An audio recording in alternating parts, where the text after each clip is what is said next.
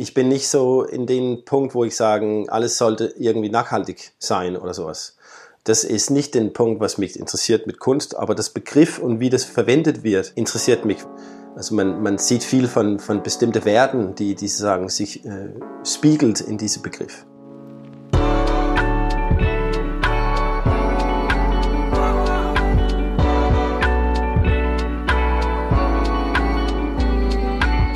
Was mit Kunst? Ein Podcast von und mit Johann König.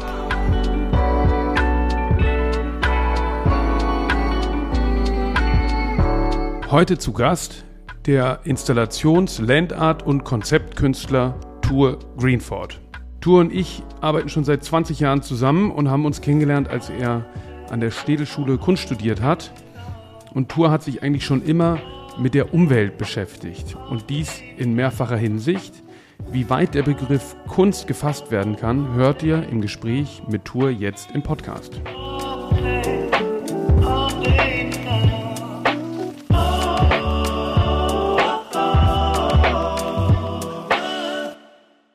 Tour, wir haben uns vor über 20 Jahren auf der Städelschule in Frankfurt kennengelernt. Da hast du eine Arbeit gemacht, eine Falle aufgestellt in der Daimlerstraße, so heißt auch die Arbeit, Daimlerstraße 36, glaube ich.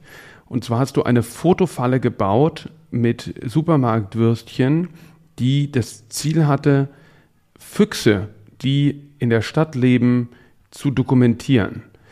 Und du arbeitest immer sehr ortsbezogen, aus der Situation heraus äh, und manchmal fast eher so ein bisschen wie ein Wissenschaftler. Wie bist du überhaupt zur Kunst gekommen und warum hast du angefangen, Kunst zu machen? Das ist ja zwei Fragen eigentlich, weil der erste, so wie ich zur Kunst gekommen äh, bin, war äh, also wegen meinen, meinen Eltern. Die haben äh, alle gemalt und Keramik und also, ganz viel also, Kreatives gemacht und deswegen war das, lag es mich immer sehr nah und ich habe sehr viel gezeichnet und viel gemalt, eine ganze Kindheit. Und ähm, irgendwann in, in, in, in Volksschule habe ich so auch diese Gedanke gehabt, dass man, also man, man könnte ein, ein Künstler sein. Also so als ein Lebensberuf oder ein Weg in Leben. Und so, ist, so hat es angefangen. Aber deine Eltern haben nicht von ihrer Kunst gelebt? Nee, also äh, nicht direkt, nein. Aber äh, immerhin hat meine Mutter äh, viele Ausstellungen gehabt und auch äh, Werken verkauft, äh, weiß ich noch.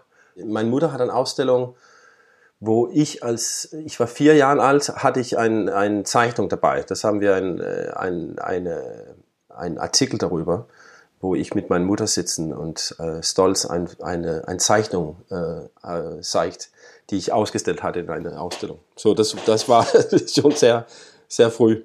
Wie ging es dann weiter? Du hast in der Volksschule verstanden, das ist ein richtiger, das kann ein Beruf sein? Ja, genau, oder ein, ein Traum, ja, davon so, äh, dass man sich mit, mit Kunst beschäftigen halt. Und das war, war eine Möglichkeit im Leben.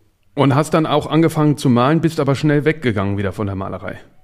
Ich, ich bin noch nie von Malerei weggegangen.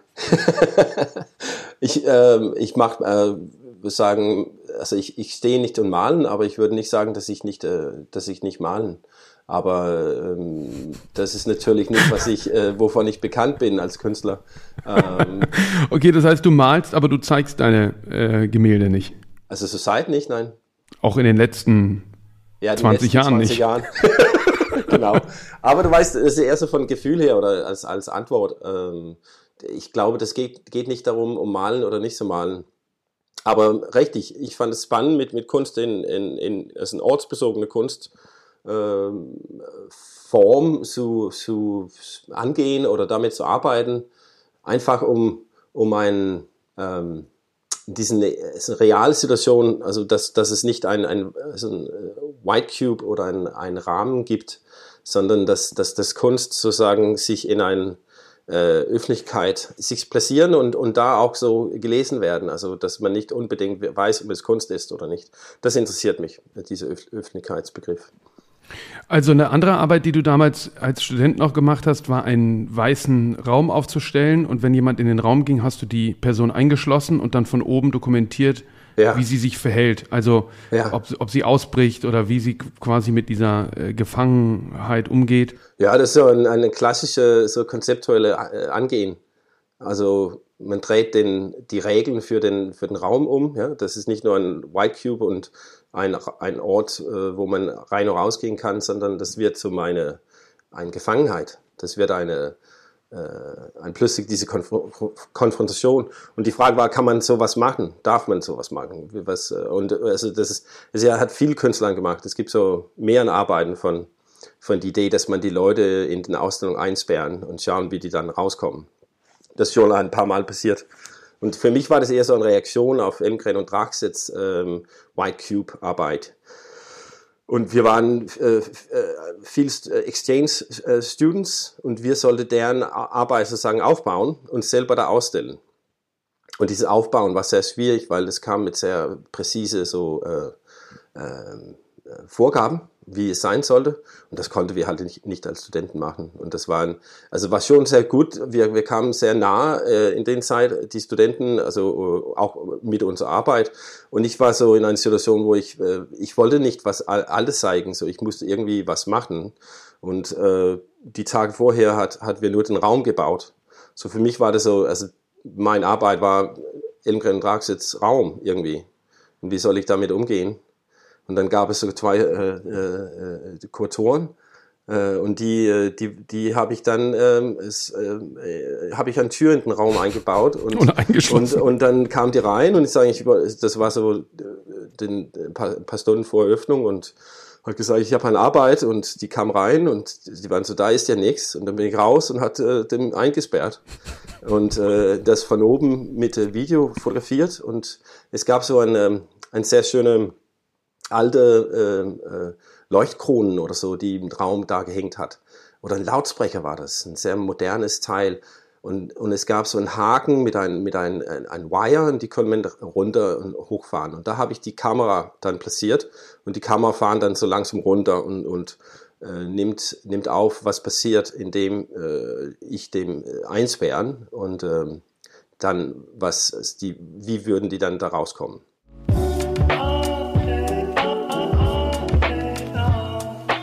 Als Künstlerduo arbeiten seit 1995 Michael Elmgreen und Inga Druxet unter den Namen Elmgreen and Druxet zusammen.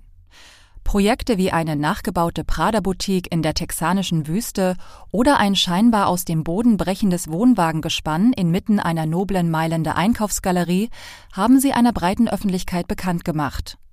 In ihrer künstlerischen Praxis erforschen die skandinavischen Künstler Fragen nach Identität und Zugehörigkeit. Mit ihren Arbeitsmethoden stellen sie oft konventionelle Formen des Ausstellungsmachens in Frage und transformieren damit die Konventionen des White Cube Galerieraums. Ein Beispiel? In der Ausstellung in der Whitechapel Gallery 2018 verwandelten sie den Galerieraum in ein verlassenes öffentliches Schwimmbad, das eigens für die Ausstellung realisiert wurde. Der Whitechapel Pool ist fiktiv auf das Jahr 1901 datiert und steht mit der Gentrifizierung des Londoner East End in Verbindung. Elmgreen und Draxet haben auch zahlreiche öffentliche Skulpturen realisiert. Im Jahr 2008 schufen die Künstler das Denkmal für die im Nationalsozialismus verfolgten Homosexuellen, das dauerhaft im Berliner Tiergarten zu sehen ist. Ihre Arbeiten wurden auf Biennalen in Bangkok, Istanbul, Guangzhou und auf der Venedig Biennale gezeigt, wo sie 2009 für ihre Ausstellung The Collectors im nordischen und dänischen Pavillon eine besondere Erwähnung erhielten.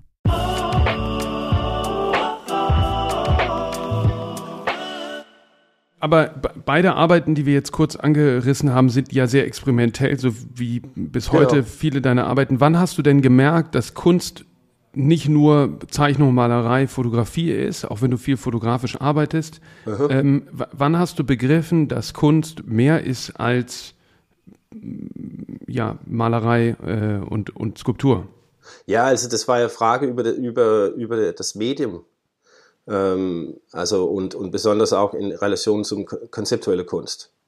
Äh, also einen anderen Ansatz, die sagen, äh, raus aus dem Kunstraum, äh, in Öffentlichkeit was machen oder überhaupt äh, hinterherfragen. Also Lawrence Wiener hat diese, diese Sätze gemacht, dass äh, das ist nicht, also das geht äh, um die Idee von Kunst und nicht darum, wer das macht. Und, und, und diesen Ansätzen war so ein, ein, ein Weg, womit man sich wieder mit Kunst beschäftigen könnte und nicht mit, äh, mit, den, mit das Objekt von Kunst. Und das ging um eine Dematerialisierung von, von, das, von, von Kunst.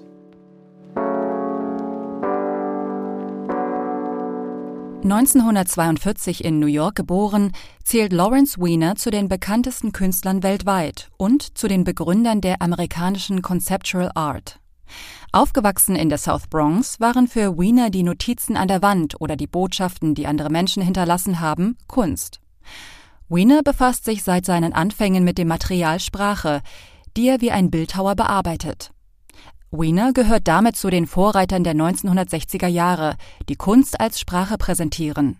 An den Wänden wird sie zu einer physisch erlebbaren, nahezu greifbaren Existenz, die Wiener in jeder Form und Farbe ausstellt.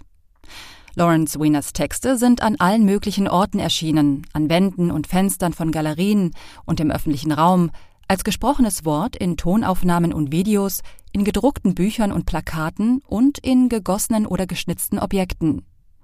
Doch seine Werke sind nur vermeintlich ortsbezogen.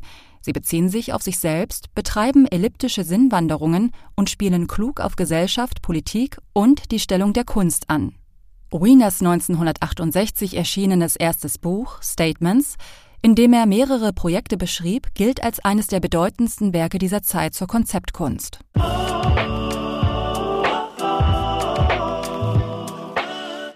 Und die, diese Ansatz fand ich eben total spannend, weil ich auch mich dann, ich habe mich immer da gefragt, was soll ich eigentlich machen? So, was ist mein, was, was ist der, was ist der, was interessiert mich? Was, und wie sehe ich, was Kunst kann in unserer Zeit? Also so diese so ganz fundamentale so Fragen. Und das, das hat mich interessiert. Äh, nicht, also nicht so sehr auf ein Medium zu schauen, sondern eher, wie konnte ich diese Ideen umsetzen? Oder was, was, äh, wie würden das dann überhaupt Sinn machen? So auf den Punkt. Und, und wann ist dir diese Möglichkeit zu Horizont klar geworden? Das kam ja eher so auf, auf fand ich, auch so ein, eine Krise heraus. Also ich bin, äh, kam auf, auf eine Malerschule in Dänemark und ähm, wir hatten auch sehr viele, also gute Professoren, die, die einen anderen Kunstansatz hatte, äh, in, also ein sehr äh, von einem konzeptuelle und so äh, in, äh, äh, Institutional Kritik und so ein, ein, ein Kunst, das sich mit dem Öffentlichkeitsbegriff äh, sehr sich beschäftigen und ein, ein sehr kritischer. Und, und äh, als ich nach Frankfurt kam, war ich so, was kann ich machen mit, mit einem anderen Ansatz, wo ich sozusagen Art and Research, also Untersuchungen halt erst, also eher in so ein so eine Art von Journalism oder so, äh, also ein, Weg, womit man sich mit einem Themen beschäftigen und das in, und dann kommt eine Form. Das war so mal an, angehen. Und, und deswegen war, war, kamen so ganz viele verschiedene Arbeiten raus, eigentlich am Anfang. Äh, ja. Für mich war das ein, ein, ein, eine Erscheinung oder ein, ein, eine Vision war und eine Probe dafür, ob man das so in Kunst machen könnte, war diese, diese Verhältnis zur so Natur, also zu den, zu den ähm, direkte Umwelt und besonders das so äh, den, den lebende Welt, also Tieren, Pflanzen, Mikroorganismen. Das war eigentlich mein, mein Thema, also diese Faszination von, von äh, Naturerlebnis. Und in größerer Kontext war ja natürlich die, die Frage zur Umwelt und Umweltverschmutzung, zum äh, Umweltbewegung, zu, äh, zu den äh, Krise, die ökologische Krise, in dem wir uns befinden. Weil das war und war seit immer ein, eine, eine sehr äh, bedeutende Geschichte für mich. Also das war die Geschichte, würde ich sagen. Die Frage zur Umwelt. Mhm. Du hast auf der Documenta äh, auch mit einem Projekt teilgenommen. Vielleicht ja. willst, kannst du mal erzählen, was du da gemacht hast? Ja, ich wurde eingeladen, ähm, äh, angefragt, um mich äh, eine, eine, eine Ausstellung mitkurzieren würde, wo ich sozusagen eher meine Rolle als Künstler ein bisschen so auf zur Seite liegen und mich dann als Agent sozusagen für, für eine Idee, für einen, einen, einen zwischen, zwischen Personen, so zwischen die Kuratoren und, und Künstlern. Und, und die Idee war, äh, Donna Haraways ähm, so ziemlich komplexe, aber ähm, und, und herausfordernde so äh, ein Paradigmenshift über unsere Relation zum, zum Umwelt oder zum, zum anderen Lebenwesen. Also diese äh, Idee von von Multispecies, äh, äh, äh, so ein Connectivity und das, äh, das wollte die da in, in eine Ausstellung zeigen für, für, für alle, aber von einer künstlerischen Perspektive. Und die Idee war, eine, eine Reihe von künstlerischen Projekten zu zeigen, die, äh, wo ein Tier vorkommt, also wo da ein Dialog ist zwischen Künstler und Tier. Mhm. Wir haben geschaut, wie können wir ein Filmprogramm machen, wie können wir, können wir eine Sammlung von Büchern machen und, äh, und Bilder und so weiter. Alles das Thema ähm, äh, Tieren in den Kunst, können wir sagen. Aber am Ende hast du ja ein richtiges Haus realisiert, wie so ein Pavillon. Ja, das war sozusagen der, der größte Teil von diesen Arbeit in meiner Sicht war, dass ich eine Pavillon in Ende von, äh, vom Park gefunden hatte äh, die äh, in, in, ein, in einen kleinen See steht.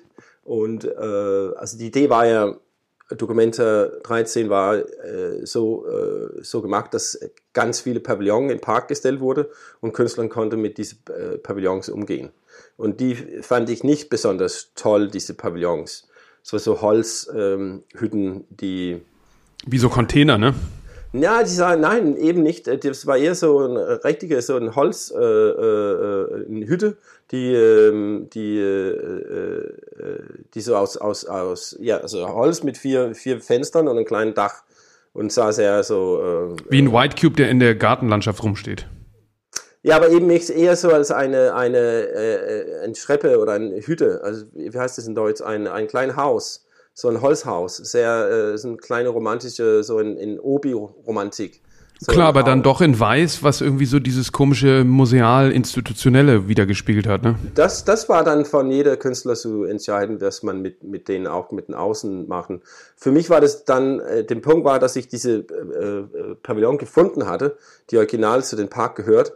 Und die war äh, früher ein, ein Haus für schwarze äh, Schwanen.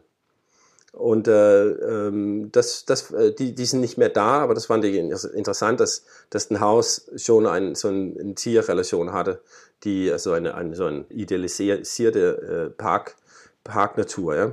Aber ähm, da haben wir dann äh, tatsächlich dann ein, also ein, ein Boden eingebaut, weil das war ohne Boden, das war nur ein offene Wasser für die Schwanen und irgendein kleines Stück Holz, worauf die sitzen konnte. Und da haben wir den Boden eingebaut und dann eine, eine, eine kleine Cinema also ein, ein Filmprogramm äh, gehabt haben und, äh, und dann äh, ein, ein, vier Computern mit, mit, äh, mit diese ganze äh, äh, verschiedene Projekten von Künstlern. Videos, Fotos, ähm, Interviews. Du hast auch bei den Skulpturprojekten in Münster mitgemacht. Das ja. ist eine Ausstellung, äh, die mein Vater mit dem Klaus Bussmann vor 40 Jahren, glaube ich. Genau, so. Oder noch länger her. Ja, ein 71, 71, nee, 77. 77, von 77. 77, ja. 77 gestartet hat. Genau. Ähm, und auch da hast du eine Intervention, sage ich mal, gemacht, genau. die sich auf die Situation vor Ort bezieht. Ja, ja das war ähm, äh, für mich ähm, sehr spannend, weil äh, Münster sich sehr eng, also ist sehr eng äh, verbunden oder die Identität von Münster ist ein, also eine Landwirtschaft, da ist eine große Landwirtschaft, eine sehr stolze Landwirtschaft. Und die, die, die Umgebung von Münster äh, entspricht auch den Kulturlandschaft, also die, die gleiche Probleme von wo, in, wo ich auch äh, in Dänemark aufgewachsen bin. Also die Verhältnis zwischen äh, Landwirtschaft und Umwelt. Und äh, die, den Aasee ist, äh, ist ein, große, ein groß, großflächiger See, die, also ein, ein, die gebaut wurde. Und äh, der ist sehr nicht besonders tief, der ist zwei Meter tief. Und äh, wenn, als ich das erste Mal da war und hat diesen Aasee angeschaut, was sehr wichtig für den Skulpturprojekt ist, äh, also da ist sehr viel Projekten um den See herum. Und was ich da erlebt haben, war, dass ein See äh, extrem verschmutzt war für, äh, von Blau, äh, blaugrünen Algen, also Algen. Und äh, ich, ich kenne das von, von vielen Situationen, äh, dass das Seen verschmutzt wird mit, mit Algen. Und das kommt davon, dass, dass da sehr viel Nährstoffen, äh, was man als Runoff nennen, ähm, also aus den ähm, Feldern äh, mit, den, mit den Regen in, äh, in den See gelangen. Und hier führt es zu einer eine, äh, also eine Aufblühung von, von diesen Algen, äh, weil die optimale Verhältnisse haben. Viel Sonne, äh, also viel Licht und, und äh, warmes Wasser und äh, viel Nährstoffen. Und die, die, die wachsen dann, so ein, ein großer Punkt. Und, und das ist eher, können wir sagen, ein, ein Zeichen davon, dass in, also die, den Agrarwirtschaft, so wie es ist, ist in, extrem intensiv und dass es eine Riesenverschmutzung ist von, ähm, von unserem also von, von Wassersystem generell. Und das Wasser ist gekippt, ne? Ja, das kippt ja. Das passiert dann. Und das ist das, was man Eutrophierung nennen, mit so einem wissenschaftlichen Namen, dieser Prozess. Und das ist so ein, ein, ein eigentlich ein natürliches Vorkommen, äh, was, was auch in Seen passiert, aber über mehrere hundert Jahren. Und mit, mit der Agrarwirtschaft äh, passiert es aber ganz schnell. Und, äh, äh, und man muss halt da die, die Nährstoffe also begrenzen, was in, in, in den, in den äh, Seen fließen. Und das haben die äh, nicht in Griff da, weil es dann auch ein künstlicher See ist. Und ähm, was, die, so, was die gemacht haben, war, also die, die Stadt hat, hat statt diese, diese Verschmutzungssituation anzugehen, also dass man das begrenzen, dass man eine andere Agrarkultur machen. Dass die Gülle nicht mehr ins Wasser geschüttet wird. Genau. Ja. Das ist, das, anstatt das, das zu verhindern. Ja, da haben die dann ein, eine, ein, sozusagen, hat die einen Filter sozusagen angebaut. Die lassen sozusagen Chemikalien direkt in, in A, den kleinen Fluss A rein. Und äh, das ist ein Eisen-3-Chlorid. Nicht besonders gefährlich, aber das hat so einen ganz anderen pH-Werte und das bindet halt die, ähm, die, die, die Phosphaten äh, damit, dass, dass die Phosphaten, dass die, Nährstoffe nicht in, ins See gelangen. Und das ist, äh, das, das kann man machen, aber das ist normalerweise nicht was, was man in ein sozusagen im, im offenen äh, äh, Land machen. Man würde das in einen Tank machen, in ein kontrolliertes äh, äh, Kläranlage machen. Oder in dem Swimmingpool. Ja, ja, genau. Also ein, ein geschlossener Kreislauf. Aber hier ist es ein offener. Das geht direkt im Aasee. Und äh, was, was damit passiert, das steht zwei Kilometer vom, vom AC. Diese Anlage ist ein Riesentank und der äh, diffusiert sozusagen ständig diese Chemikalien ins, ins, ins Wasser. Und dann sieht der See äh, okay aus. Das ist noch sehr grün, aber da ist nicht diese, diese extreme Situation von Algen. Also, aber es ist rein optisch. Ja, das ist rein, rein optisch. Rein ja. kosmetische Verbesserung. Genau, das war das, was mich interessiert hat. Auch, dass diese Anlage ist in sich selber eine Skulptur. So, als ich so äh, also versucht hatte, ein, ähm, eine Verbindung zwischen äh, Skulpturprojekte Münster, die, diese um Umweltsituation, diese Verschmutzung, also den Agrarkultur und äh, versus diese, diese, diese Kunstprojekt auch und den Stadt, da war diese, diese Tank für mich, was die Stadt gebaut hatte, war sozusagen, das war meine Skulptur. So, ich habe überlegt, wie kann ich das sozusagen in, in, in, den, in den Skulpturprojekt reinbringen, also zwei Kilometer weiter rein und hat diese, diese Gegenform gefunden in den äh, Gülletank von, äh, von, von den äh, Agrarkultur. Also die, man, man fahren sozusagen die, die Gülle von, von Schweine, die, die, die Massentierhaltungen, da, da wird die, die, die Gülle eingesammelt und diese Gülle muss man auf, auf die Fels, Fel, äh, Feldern bringen. Und hier ist dann ein interessanter Punkt, weil also die, eigentlich ist eine Aussage von was ich damit machen wollte, war, äh, dass, dass Landwirtschaft ist industrialisiert worden. Es ist eine Industrie. Das ist nicht mehr äh, Landwirtschaft. Das ist ja. so eine, eine Diskussion, die man führen können. Und ich habe eine Tank, einen Gülletank bekommen von einer, einer, einem Produzent in den, in den Region da. Und äh, der hat 14.000 Liter äh, Gülle, äh, äh, also kann, kann so viel Gülle rausfahren. Also mhm. ganz, also extrem große Tank mit vier riesen Rädern und der Tank ist so drei Mann hoch oder so. Das ist ein Riesenteil. Und die haben wir äh, mit einem, die habe ich dann sozusagen ein Pangdang, eine Version von, die, von diesem System, was, was die Stadt gebaut hatte, hatte ich mit diesem Tank umgesetzt als eine, eine klassische äh, äh, Bild von, von, vom Park, Parkbild, die, die, den Wasserfall oder den, den äh, Fontäne. Und den Fontäne ist ja so ein Bild von einem Wasserverlauf, also ein Wasserfall, ja. So ein künstlicher ja. Wasserfall irgendwie. Und diese Form war, fand ich spannend in diese, in diese klassische Park, äh, äh, Ästhetik da äh, reinzubringen. Da ist, da ist so ein, ein, eine kleine Plattform, die in den See eingebaut ist. Und da haben wir diese Maschine hingestellt hat dann einen Eisen-3-Tank auf den, auf den äh, Gülletank reingestellt auch. Und der hat langsam diese Chemikalie dann in den Fontäne, was hinten sozusagen normalerweise äh, Gülle auf den Fels sprüht. In diesem Fall war das Wasser von, vom See. So, ich hatte so ein, ein, ein, ein Fontäne gemacht äh, mit diesem Tank. Also du hast im Prinzip auch den, die, die, Geschichte des Skulpturprojekts insofern aufgenommen, dass sie am Anfang zu viel Kritik geführt hat und mittlerweile eines der wichtigsten äh, Elemente des Stadtmarketings mhm. ist und ja, für auch, ja. viele Touristen sorgt. Ja. Und hast diesen künstlichen Aasee, der unter der äh, Gülle leidet, aber gleichzeitig profitiert die Stadt natürlich von der industrialisierten Landwirtschaft und den Leuten geht's verhältnismäßig sehr gut in Münster. Ja. Und dann hast du quasi auch dieses klassische Motiv eines Brunnens genau. oder einer Fontäne, die ja auch für Skulptur im öffentlichen Raum irgendwie steht, ja. äh, äh, realisiert und quasi da eine aus, aus, aus existenten Elementen ein Kommentar gebaut, äh, der dann über die Zeit der Ausstellung da ähm, genau. äh, aktiv Wasser äh, in den See gespritzt hat mit diesem Eisenchlorid. Ja, ich, ich, ich fand, ich fand diese, diese Ansatz von Skulpturprojekte, diese zehn Jahren Zyklus äh, und auch den Fokus auf, also Skulpturprojekt, sagt es äh, sogar, also ein, ein eher äh, projektorientierter Prozess oder was auch immer, aber ein, eine sozusagen ein äh, expandiertes Feld von, von den, den, den Format Skulptur. So habe ich Kaspers Projekt auch verstanden. Und das, das war eben äh, für mich auch, also Michael Eschers Arbeit mit den äh, Campingwagen und so weiter, war das für mich so die den Art und Weise von, von Kunstprojekt, die, also was mich interessiert hat.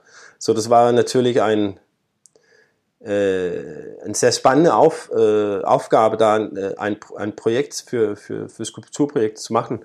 Und das war, war mich so klar, dass, dass, dass diese See, also das war auch dieses Bild von dem äh, Katalog von 77, das, da sieht man auf dem Cover äh, Skulpturprojekte und die äh, Buchstaben ist aus, ist, ist ein Bild und die Bild ist den AC mit äh, Claes Oldenburgs äh, Eight Balls und ein kleines Segelboot in den Hintergrund und diese idyllische, äh, romantische Parklandschaft.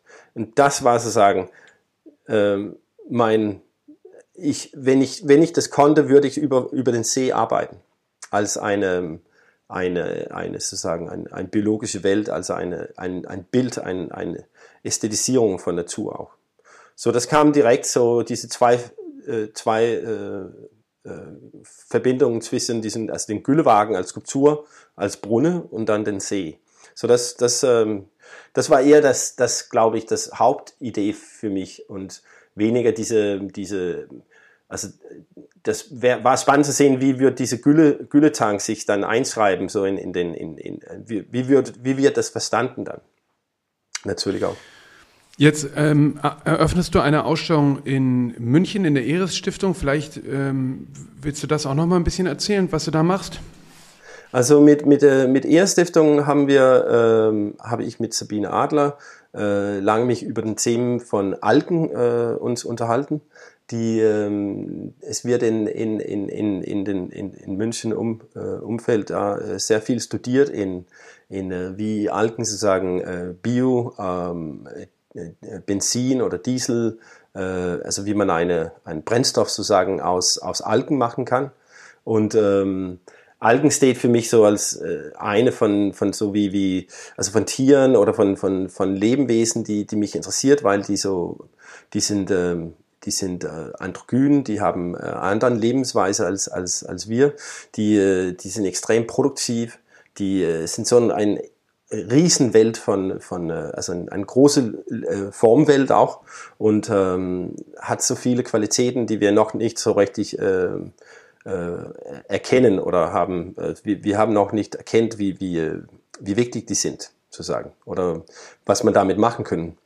Und das ist äh, dann ein Thema, die ich, äh, die ich auch ähm, lange mich mit, äh, mit, mit verschiedenen, also Glasobjekten äh, versucht anzugehen. Ähm, also die es gibt ein, ein, ein Alge, die heißt Seesalat, äh, in, in Dänisch Süsselate, äh, auch in, in Latin ist es Ulva. Und die habe ich, ähm, das sieht aus wie ein, ein, ein, ein, ein Salatkopf, die unter Wasser steht. Ganz grün und fein kann es sein. Und die habe ich in, in, äh, in Glas gemacht. So, ich zeige ein, ein, eine Serie von diesen Arbeiten, so verschiedene Versionen davon. Und wir, wir haben in den Umwelt von, äh, also von München äh, Proben, äh, Filtrationen gemacht von, von Algen und zeigen diese auch als Arbeiten in die Ausstellung. Und äh, äh, dann ist ein Plan, dass wir eine Form von ähm, von Mikroskop, also eine kleine Laborsituation ähm, in die Ausstellung haben, wo man äh, mit, mit Mikroskop und sein eigenes Handy Aufnahmen machen können von, von Algen. Also die mikroskopische Welt sozusagen in die Ausstellung reinbringen. Du hast in der Vergangenheit schon mit Glas gearbeitet und zwar hast du dich auf die Murano-Glasproduktion in Venedig bezogen, ja. die ähm, zum einen ähm, unter der chinesischen äh, Importware leidet und gleichzeitig Venedig unter der Erwärmung des Meeres leidet mhm. und der Tourismus äh, eingeschränkt ist dadurch, dass es so wahnsinnig viele Quallen gibt. Ähm, vielleicht willst du dazu noch mal was erzählen, dass man versteht, wie du so denkst und agierst. Also so wie bei äh, Skulpturprojekt in Münster, dann äh, ist die Ansatz für mich wieder so mit, mit, äh, mit also Glas zu arbeiten, das hier geht eher so um Repräsentation. Ich hatte eine Arbeit, also Arbeiten von, äh, von, von Blaskas gesehen. Das ist äh, also Vater und Sohn Blaska, die hat, ähm, die hat im letzten Jahrhundert so sehr, sehr ein großer Erfolg mit, mit Glasarbeiten von Marienleben. Und ähm, die sieht man in, in viele Sammlungen, also naturhistorische Sammlungen. Und ich war davon fasziniert von dem Handwerk in diesen Glasarbeiten. Das ist erstaunlich einfach, die sind extrem schön. Und ähm, als ich eine Ausstellung hatte in, ähm, in Sexession in Wien, ähm, war ich fasziniert von, von, es gibt am Eingang sehr viel Medusa-Köpfe. Äh, also Medusen sind auch Goblin, sind äh, Jellyfish, also die, die Quallen sind, sind ein Medusa. Und da wollte ich dann für diese Ausstellung eine Arbeit machen über die äh, über den Glaskunst, also den, äh, den Formen mit Glas, diese Quallen in Glas zu machen, fand ich so direkt äh, interessant und besonders, weil ich da in den Zeit gab es diese, diese äh, Vorkommsten von, von sehr, sehr vielen Quallen, von einer, einer Feuerqualle, die die direkt an der italienischen Küsten äh, gelangen ist, wo also die Badestrände wurde geschlossen, weil da so viel von diesen Quallen war. Und, äh, und gleichzeitig gab es ja diese, diese, diese äh, Warnung von, von äh, Klimaveränderungen und ähm, äh, es gibt eine Verbindung dazwischen, dass die Goblin, äh, die, die vermehren sich sehr gut in, in, mit diesen neuen Klimaänderungen, also mehr Wärme und die, die, das Wasser äh, wird, wird, äh, ja, wird wärmer und es, es entsteht auch ein Aufblühen von Algen wegen, wegen anderen Verschmutzungen und das ist alles so ähm, ähm, was, was die, was die Quallen, äh, was deren sozusagen äh, Überleben fördert. Und die, die blühen dann auf. Also da kommen ganz viele Quallen in Wasser. Und ähm, das fand ich spannend zusammenzubringen mit den, mit den, mit diese ja, den Kitsch von, von Glas mehr oder weniger, was man so von Morano Glas in Venedig sieht. Das ist so ein Stadtbild, das ist Glas, Glas überall und es gibt diese Briefgewichte und so und ganz kleine Quallen, das ist so ein, ein populäres Bild. So, ich dachte, das wäre interessant, eine, eine, eine Kopie zu machen äh, von einer von diesen Feuerquallen mit Morano Glas. Und wir haben dann so ein, ein ganze, also eine große äh, äh, viele Versionen davon äh, gemacht und man interessanterweise dann, also es ist eher so eine Bestellungsaufgabe. Ich mag da ein paar Fotos und zeigen, was ich gern will, aber ich triff mich nicht mit einem Glasmacher.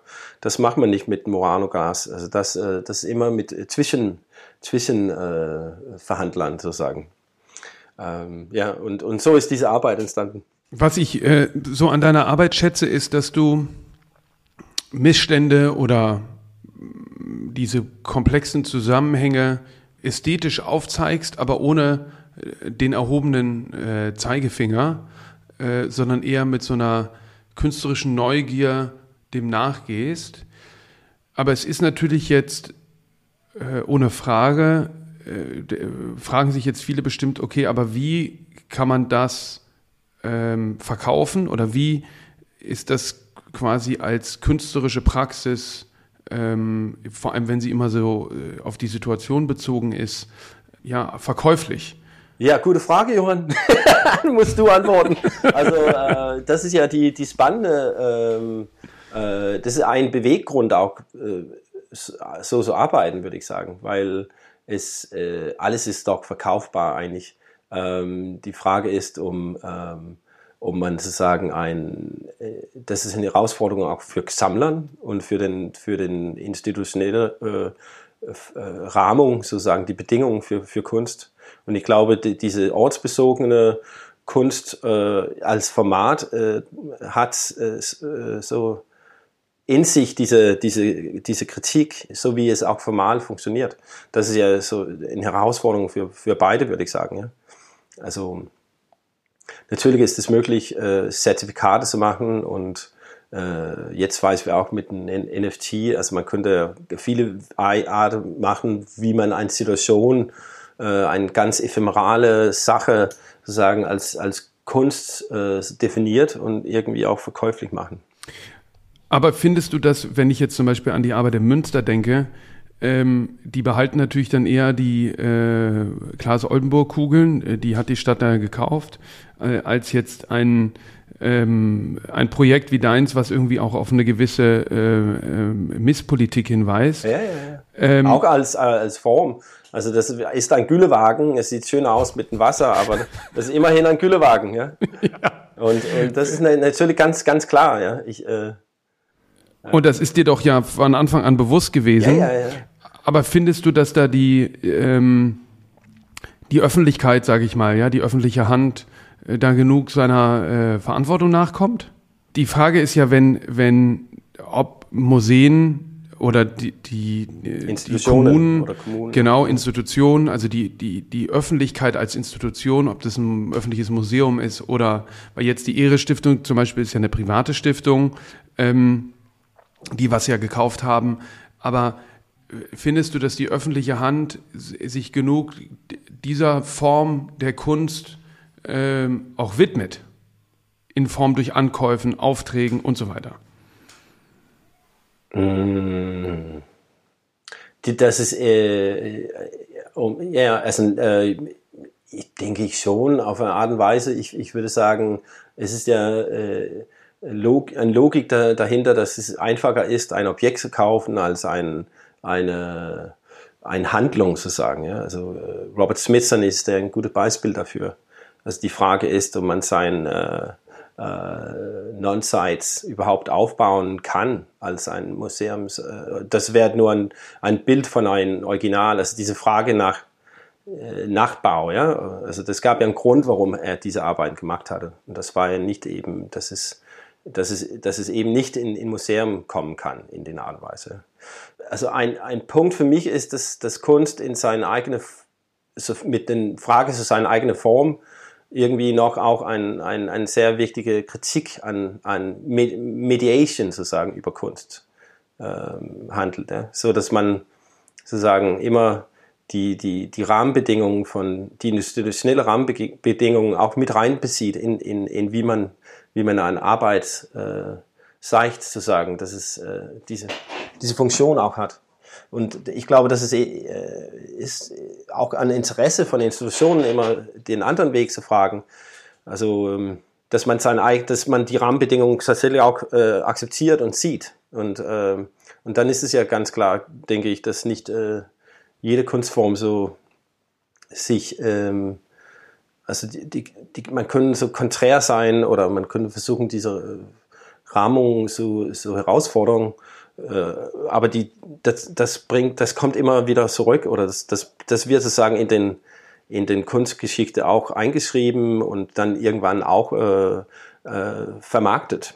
Ja, das ist ja auch mit der äh, äh Institutional Kritik. Andreas Fraser ist ja auch ein sehr erfolgreicher Künstler.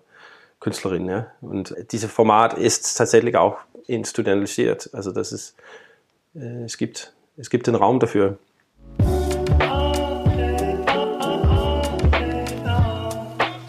Andrea Fraser ist eine US-amerikanische Performerin und Installationskünstlerin. In ihren Arbeiten setzt sie sich vor allem kritisch mit dem zeitgenössischen Kunstbetrieb, genauer mit seinen Beziehungen, seinen Strukturen und dessen Akteure wie Institutionen, Galerien, Sammlerinnen und Künstlerinnen auseinander. Dabei stellt sie sich selbst als Protagonistin und als Projektionsfläche für ihre soziokulturellen Analysen zur Verfügung. Bekannt wurde Andrea Fraser Anfang der 1990er Jahre mit ihren Gallery Talks Performances.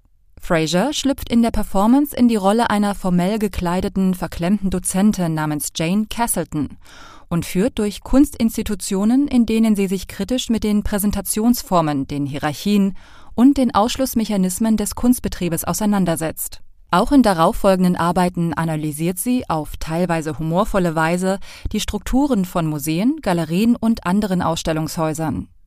Dabei kommen Themen wie Kulturtransfer, Sponsoring und die Bedeutung der Medien bei der Berichterstattung über Kunstevents ins künstlerisch kritische Spiel. Großes Aufsehen erregte Andrea Fraser 2003 mit ihrer Videoperformance Untitled, in der sie beim Sex mit einem Kunstsammler in einem Hotelzimmer zu sehen ist, gefilmt ohne Ton von einer an der Decke des Hotelzimmers befestigten Kamera. Vertraglich vereinbart zahlte der performende Sammler 20.000 Euro für das Exemplar Nummer 1 der in einer Fünfer-Edition aufgelegten DVD. Doch die Empörung über die pornografischen Ambitionen einer weiblichen Künstlerin vernebelte die Rezeption. Dabei sollte Untitled eine wörtlich zu nehmende Performance über die Metapher der Prostitution für den Kunstmarkt sein und keine Performance über Prostitution an sich.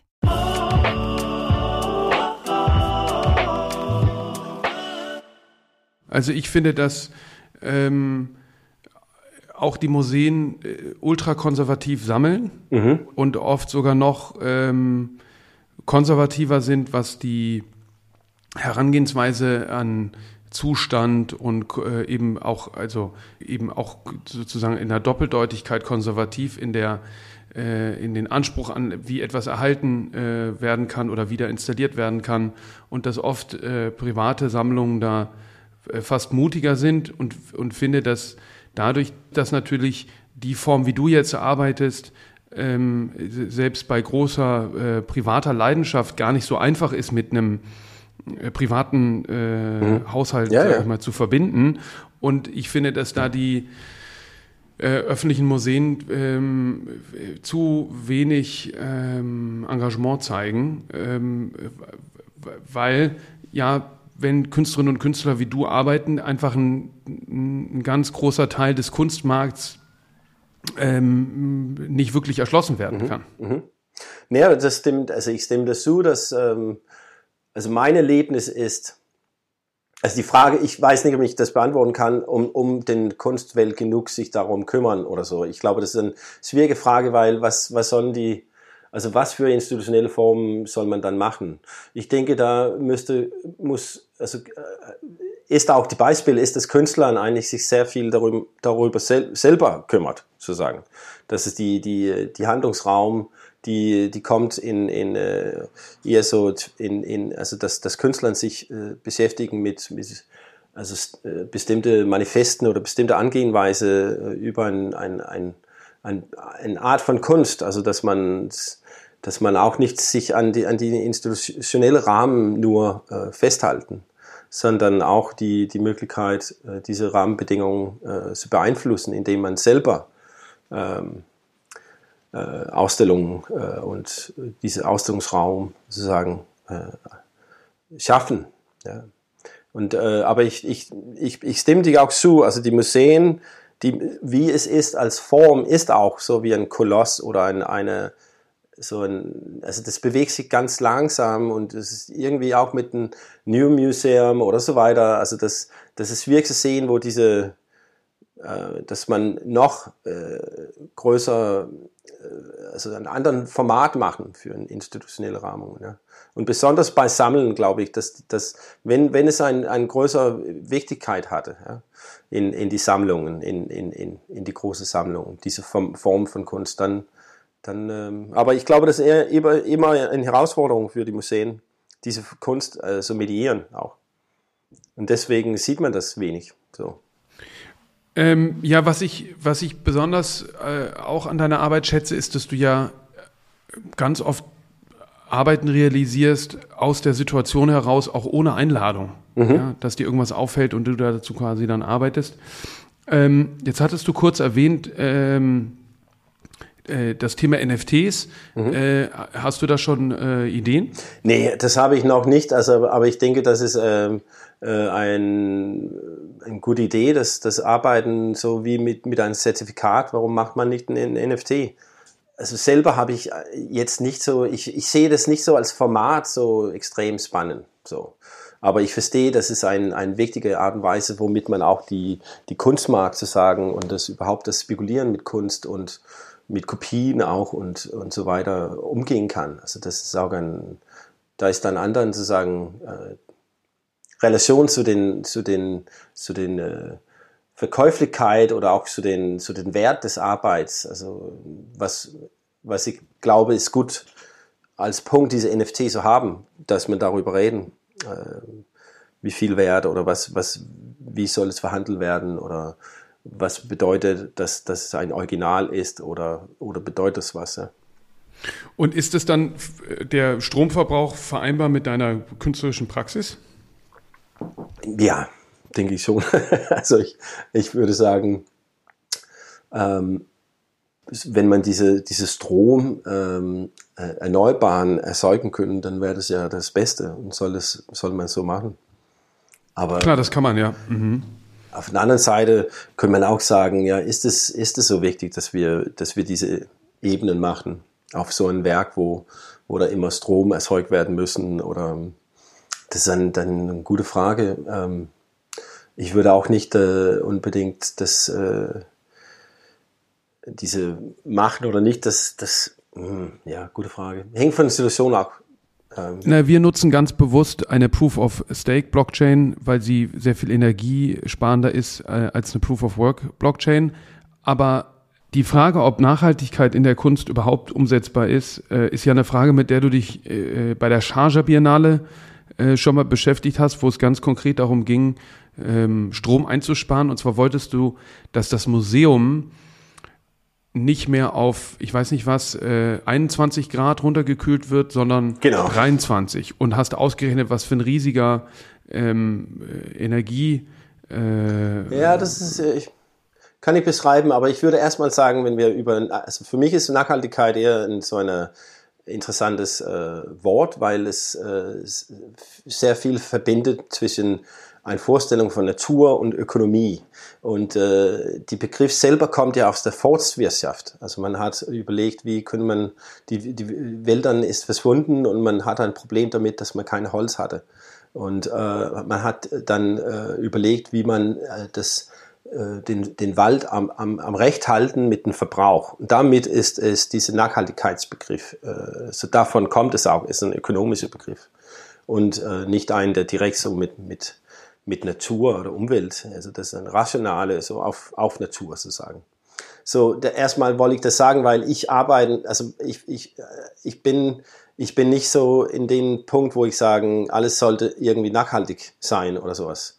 Das ist nicht den Punkt, was mich interessiert mit Kunst, aber das Begriff und wie das verwendet wird, interessiert mich, weil es sehr viel über ein, also, also man, man sieht viel von, von bestimmten Werten, die, die sagen, sich äh, spiegelt in diesem Begriff.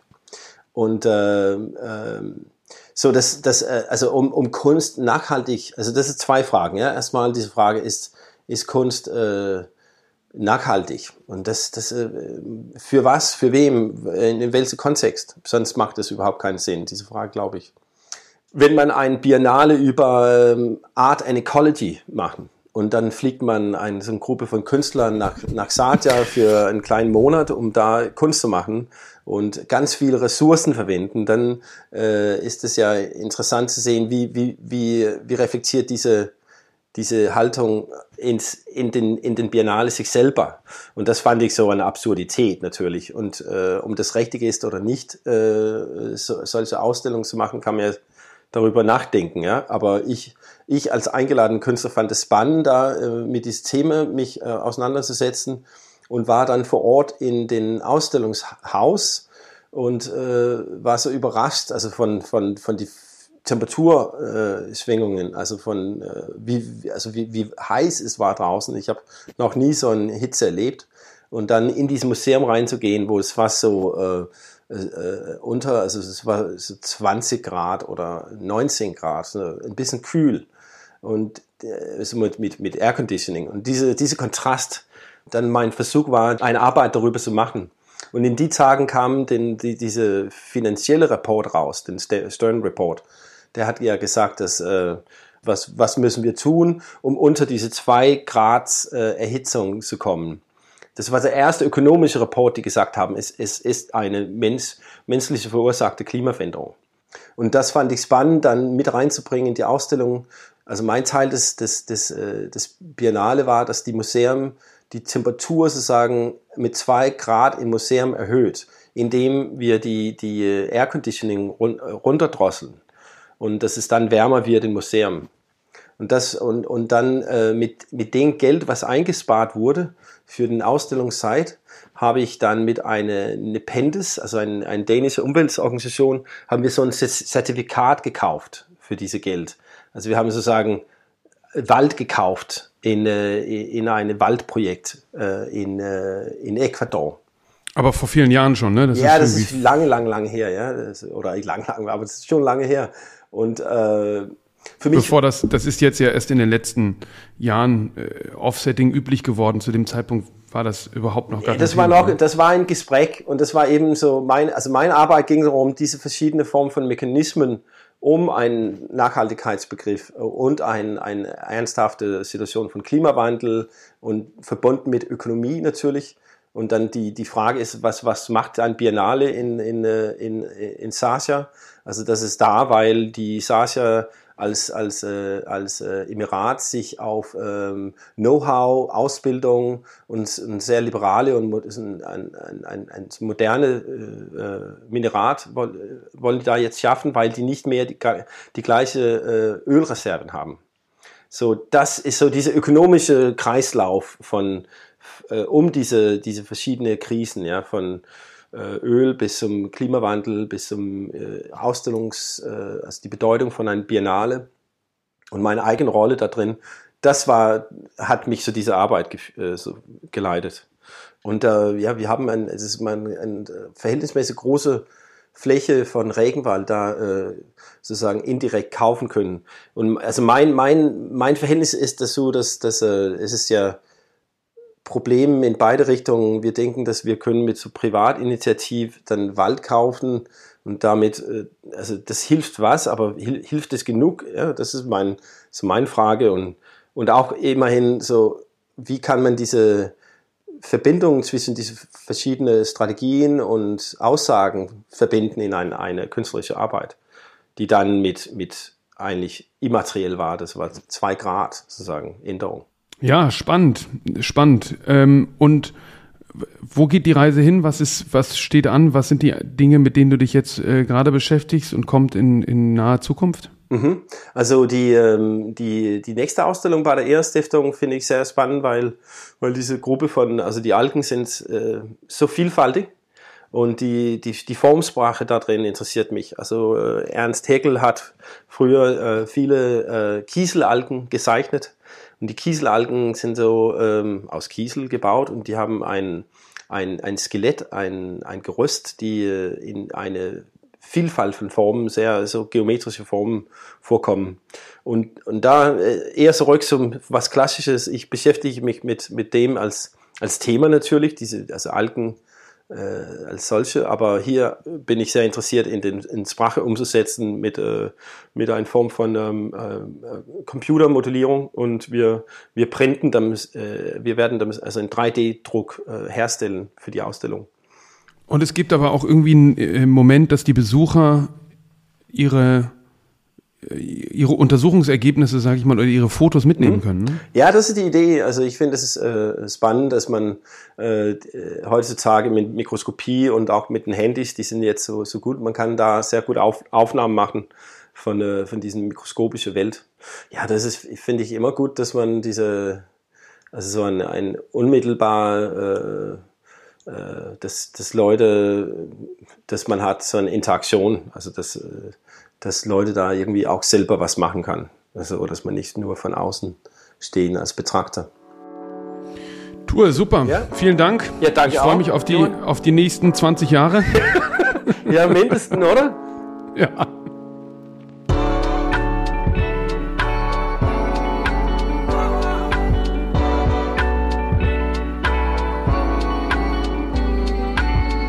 Was mit Kunst? Ein Podcast von und mit Johann König.